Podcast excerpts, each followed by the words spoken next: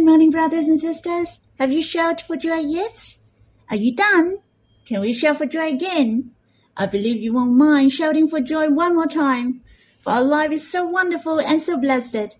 Let us shout for joy that we are so precious in Abba's heart. Hallelujah! Yay! The infinite is gazing on us. In the Gospel according to Luke chapter 12 mentioned, God will not forget not even a sparrow. Though a sparrow is tiny, God will not forget every single one of them. How much more are we? Abba will not forget us, for we are more than the sparrow. We're the dear children of Abba. He numbered all our hair. I like to sing and old hymn. His eye is on the sparrow, which is not available in God's family hymnal. But I like the English name of this hymn better. When you sing this hymn, you may feel you're lonely, but we're being well taken care of. We're surely blessed. How precious! In the Gospel according to Luke, chapter 12, the Lord Jesus said, Are not five sparrows sold for two pennies? And not one of them is forgotten before God. Even a little sparrow is remembered by God. Not one of them is forgotten before God. How much more are we? For we are much more precious than the sparrow. We shall shout for joy. Not only our hair is numbered by Abba. In fact, he has his love attention on us. Shall we sing this hymn? If you don't know how to sing, you can try to follow me. You can mumble in your mouth. Why should I feel discouraged? Why should the shadows come? Why should my heart be lonely and long for heaven and home? When Jesus is my portion, my constant friend is He. His eye is on the sparrow, and I know He watches me. His eye is on the sparrow, and I know He watches me. I sing because I'm happy. I sing because I'm free. For his eye is on the sparrow, and I know he watches me. Let not your heart be troubled. His tender word I hear, and resting on his goodness, I lose my doubts and fears. Though by the path he leadeth, but one step I may see. His eye is on the sparrow, and I know he watches me. His eye is on the sparrow, and I know he watches me. I sing because I'm happy. I sing because I'm free. For his eye is on the sparrow, and I know he watches me. I hope you have time to quiet yourself and respond to him, or you can sing another hymn to worship the Lord. Let's have some time to draw near the Lord face to face. You can stop the recording and we'll read the Bible when you're done. May the Lord bless you. Brothers and sisters, we'll read in Psalm 55. To the choir master with stringed instruments, a Maskil of David. Give ear to my prayer, O God. and hide not yourself from my plead for mercy. Attend to me and answer me. I'm restless in my complaint and I moan because of the noise of the enemy, because of the oppression of the wicked. For they drop trouble upon me, and in anger they bear a grudge against me. My heart is in anguish within me. The terrors of death have fallen upon me. Fear and trembling come upon me, and horror overwhelms me. And I say, Oh, that I had wings like a dove! I would fly away and be at rest. Yes, I would wander far away. I would lodge in the wilderness. Selah. I would hurry to find a shelter from the raging wind and tempest. Destroy, O Lord, divide their tongues, for I see violence and strife in the city. Day and night they go around it on its walls, and iniquity and trouble are within it. Ruin is in its midst. Oppression and fruit do not depart from its marketplace for it is not an enemy who taunts me, then I would bear it. It is not an adversary who deals insolently with me, then I would hide from him. But it is you, a man, my equal, my companion, my familiar friend. We used to take sweet counsel together. Within God's house we walked in the front. Let death steal over them let them go down to Sheol alive, for evil is in their dwelling place and in their hearts. But I call to God, and the Lord will save me. Evening and morning and at noon I utter my complaints and moan, and he hears my voice. He redeems my soul in safety from the battle that I wage, for many are arrayed against me. God will give ear and humble them. He who is enthroned from of old, Selah. Because they do not change and do not fear God. My companion stretched out his hand against his friends. He violates his covenant. His speech was smooth as butter, yet war was in his heart. His words were softer than oil, Yet they were drawn swords.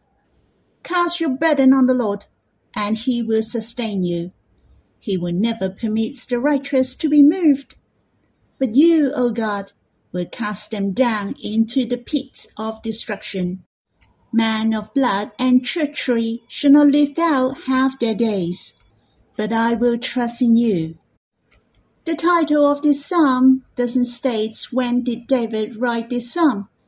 Yet many people guess it was the mutiny of Absalom, the son of David and his men. Ahithophel was one of them who turned against David. This psalm mentioned David longed to change into a dove and fly away to where he could rest. As you can see, David was in deep sorrow at that time. Having said that, David called upon God and believed God would save him. He was willing to lay his burden to God. Not only he was free from his burden, and he would ventilate his grievance before God. And this was how David put his trust in God, and he wrote this psalm as a maskil. I would like to share with you some of my impression of this psalm. Firstly, from verse 5 to verse 11. It seemed it was the description of the mutiny of Absalom betrayed David. He had to flee from Jerusalem in a rush. It was a chaos for him. What a bitter experience. It was exhausting and full of tears. You can refer to 2 Samuel chapter 15. It mentioned, Then David said to all his servants who were with him at Jerusalem, Arise and let us flee or else there will be no escape for us from Absalom. Go quickly, lest he overtake us quickly, and bring down ruin on us, and strike the city with the edge of the sword. If this part of the psalm was about Absalom, then we understand why verse 7 mentioned, Yes, I would wander far away. I would lodge in the wilderness. I would hurry to find a shelter from the raging wind and tempest. David fled away in a rush from the capital city to the wilderness. It was because he had to hide from his son. Not only his son sought to kill him, and verse 5 expressed his feeling. Fear and trembling come upon me, and horror overwhelms me. As you can see from verse 5 to verse 11, David was overwhelmed by tremble and horror for the whole paragraph. Yet it is so precious in verse 6 mentioned. Oh, that I had wings like a dove! I would fly away and be at rest. David had a dream that he could have a pair of wings like a dove and flew away from danger which disturbed him, that his spirit could find rest. Of course, truly, David didn't want to have a pair of wings so he could fly in the sky. What he meant was his heart couldn't bear it in those situations, and he was so eager to leave. In order his heart was not disturbed by the danger and sufferings. His heart could be at rest. Brothers and sisters, it's so good that we can fly to God whenever and wherever we like. We're at rest in Him. The Lord dwells in our hearts. He is our refuge in time of needs. Truly, I hope you know we have a pair of spiritual wings to fly to God. That is to exercise your faith and mind. We're at rest straight away. No longer we shall be trapped by our situations, our thoughts, the temptations, and attacks by the devil. He is using all these to blow your confidence, so that your mind is trapped. We shouldn't be tricked. Not that it is hard for us to escape, but save yourself from the hands of the fowler. We are able to fly to God's bosom of love. You shall exercise your faith to think of His love and His heart to us. Let us take refuge in the shadow of His wings. This verse is a special reminder to us. We shall fly to God at once. Don't rely on yourself. Don't delay and not even a second. As soon as you sense the trick of the devil, you shall ask the Lord to save you. Surely he will save you. Let us use the weapon of faith. Thus, in verse 8 mentioned, I would hurry to find a shelter from the raging wind and tempest. Sometimes the situation will not change straight away. The temptation will not disappear at once, and we're still in that situation. Yet our thoughts shall escape fast, be away from those situations and temptation. Our mind shall think of God at once. Our mind shall not hang around, but to be with God face to face. Then your spirit will experience a wonderful thing. Your mind will calm down and be strengthened. Your mind is not troubled any more. Just as David said, he could get away from the raging wind and tempest and be at rest. We shall experience our weapons of faith always. Remember to ask the Lord to save you and turn your mind and set your mind to think of God. Then you will overcome. Let me remind you again to exercise your faith and mind quickly, to deal with the enemies quickly. Never wait until the last minute when the warning light is flashing like Kamen Rider. Beeping, then he make use of the weapon. Then it will be too late. As soon as we exercise the weapon of faith, when we trust in him, we will get help and overcome at once. Brothers and sisters, is there anything bothering you that your heart is not at rest? Not that God doesn't like you to be peaceful, but it is you who shall fly to Him and be at rest. God has given us a pair of wings. We shall exercise our faith and mind. Let us fly to the Lord. Next, I'd like to share with you verse 12 to verse 15. This paragraph was about David betrayed by his friend as I mentioned before, most likely his friend was referred to Ahithophel. Do you remember in Psalm 52 he mentioned a man, Doeg, the Edomite. He was the one who betrayed David as well. And in Psalm 54 mentioned the Ziphites who tattled to Saul, then Saul continued to trace David. I thought of how many people were intended to plot against David in his life. One of the reasons which I was thinking most likely was that he was the king after God's heart. It was the devil who was the mastermind behind. The devil will not leave alone who is close to God, for he will affect many people to draw near God and love him. Hence, don't be surprised with that. Whoever close to God will be attacked be misunderstood or be blasphemed. For there the devil likes to destroy the will of God. He doesn't want people to know God. Hence, those who like to know God are the target of the devil to attack. This was not the first time David was betrayed. This psalm mentioned one who betrayed him was his friend.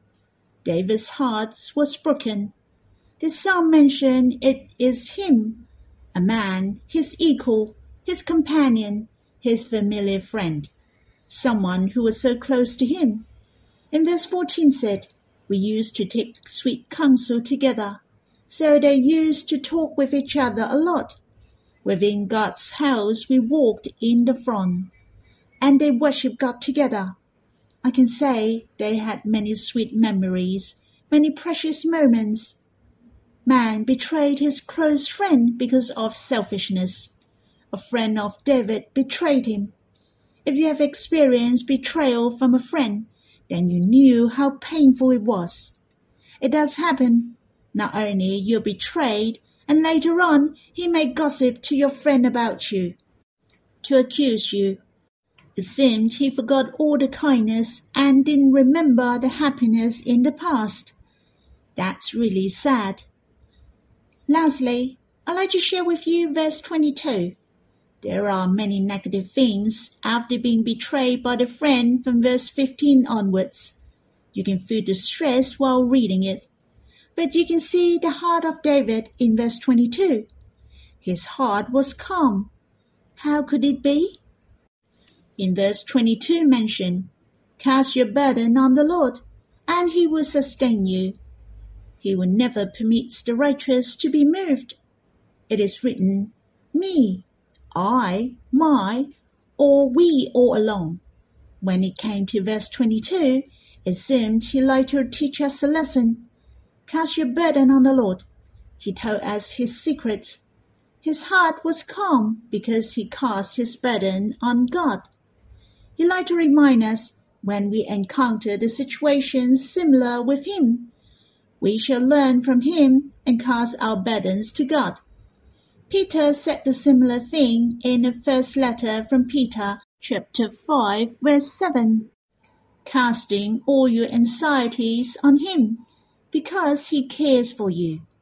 It's so precious, we can cast all our anxieties on God, to cast all our burden to God.